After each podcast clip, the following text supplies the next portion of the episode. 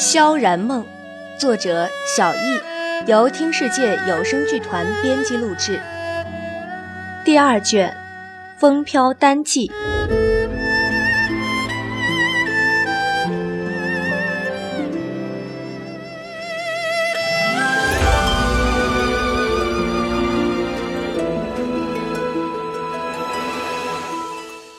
天河大陆自数千年前板块形成以来。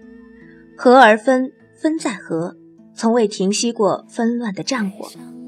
大陆上共有大小三十余个国家，但真正对天下有着举足轻重影响的却只有三个。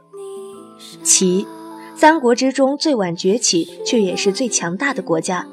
齐国的国王魏灵峰现年二十三岁，是个谜一般的人物，在最不被人看好之际。竟于残酷的宫廷斗争中脱颖而出，掌管当时仍被尹、耀等国欺压的一个小国，并在短短三年内征战四方，手下的天甲骑兵更是横扫天下无敌手，终完成了一个强国的崛起之路。尹，天河大陆第二大国，尹国的实力比起齐国并未逊色多少。但这样一个大国，却存在了一个相当大的隐患。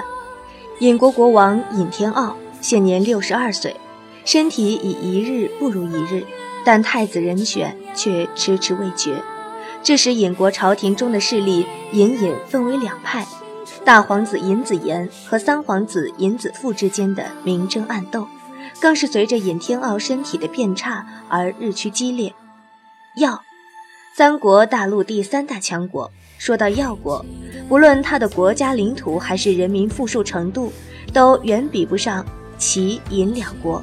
它能成为鼎足天下的其中一国，这关键在于一人一矿。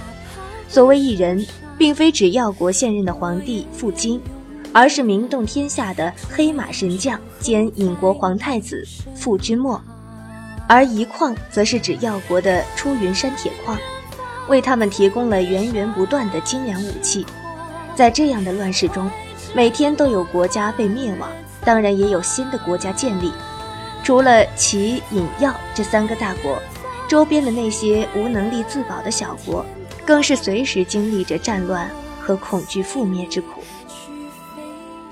自古以来，战争总会带来无穷无尽的灾难，受苦的自然不会是那些王公贵胄。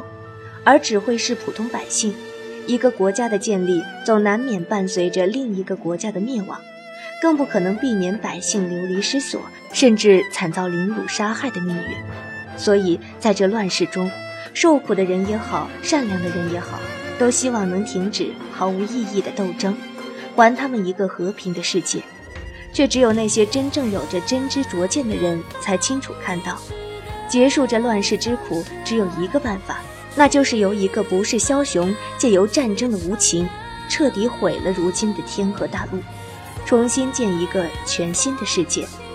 依据现今天下的形势，最终统一天下的不外乎齐、尹、耀三国。但即便是最狂妄的傅君莫，也不敢说自己有把握问鼎天下，因为谁都知道，这个天河大陆隐藏着一个真正的霸主——兵临王国。没有人知道兵临的首都在哪儿，国王是谁，因为他们永远是飘忽不定的。没有人敢说要将兵临从这个天下铲除，因为每一个国家每一寸土地都有他们的子民渗透其中。只要他们愿意，可以在最短时间内毁灭任何一个国家，即便那是三大强国之一。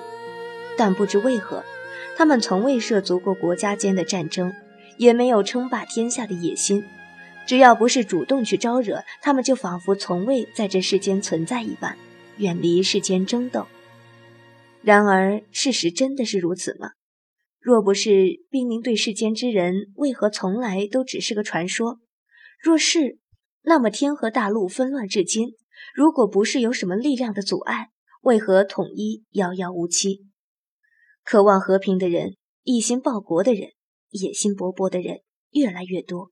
也越来越迫切，于是江湖中、天下间开始有了传言：青龙、朱雀、白虎玄武，天下间唯有得此四圣石之人，才能解开冰临王国百年来的秘密，进而统帅冰临，称霸天下。没有人知道那传言如何而起，更没有人能证实那传言是否真实可信。只是为了种种是非善恶的原因，每个人都这么相信着，拼了命的追逐抢夺。天和大陆一二六零元年记事，天元一二六零年五月，尹国最终采用三皇子尹子富的战略，对美丽富饶的岛国天发动海战，双方各遣精兵良将对峙近海之滨。天国因着天时地利人和，以寡敌众，却不显败相。大战持续到一二六零年七月，仍处焦灼状态。天元一二六零年六月，东方三个小国声称归属齐国，齐国领土又在扩张，隐隐有东连耀国、西接尹国之势，天下皆惊。更有人预言大战之日已迫在眉睫。天元一二六零年六月中旬，耀国国王傅京昭告天下。因体虚气弱，不堪劳累，故将军政大权一概交由皇太子傅君莫接管。至此，药国国王已基本易主。天元一二六零年七月，尹国以西偏壤之地，国小人多，连年战乱不休，较之其他几处更为猖獗残酷。只是四月，各国间的战争竟忽然安静下来，多数士兵不去打仗，而是下田务农。妇女孩子的哭嚎之声，慢慢无有耳闻，倒是遍眼望去，炊烟袅袅，纺衣织布，笑声绕耳，好一派其乐融融的景象。天元一二六零年七月，齐国魏灵峰派使者出使尹国，商讨关于听国战争援助和战后分立事宜。使臣团却意外于回京途中遭受袭击，无一人幸免。消息传回，举国皆惊，齐尹两国邦交破裂，形势日趋紧张，战争似乎一触即发。天元一二六零年。